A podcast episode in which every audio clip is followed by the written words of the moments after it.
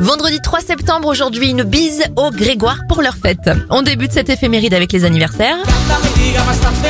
Le chanteur brésilien Gustavo Lima a 32 ans, 28 pour le joueur de tennis Dominique Thiem et Charlie Sheen a 56 ans.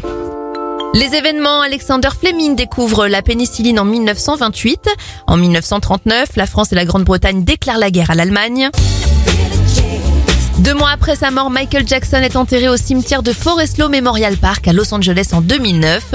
Et en 2019, c'est la disparition d'Ariane Carletti, Ariane du Club Dorothée. Belle fin de semaine à vous.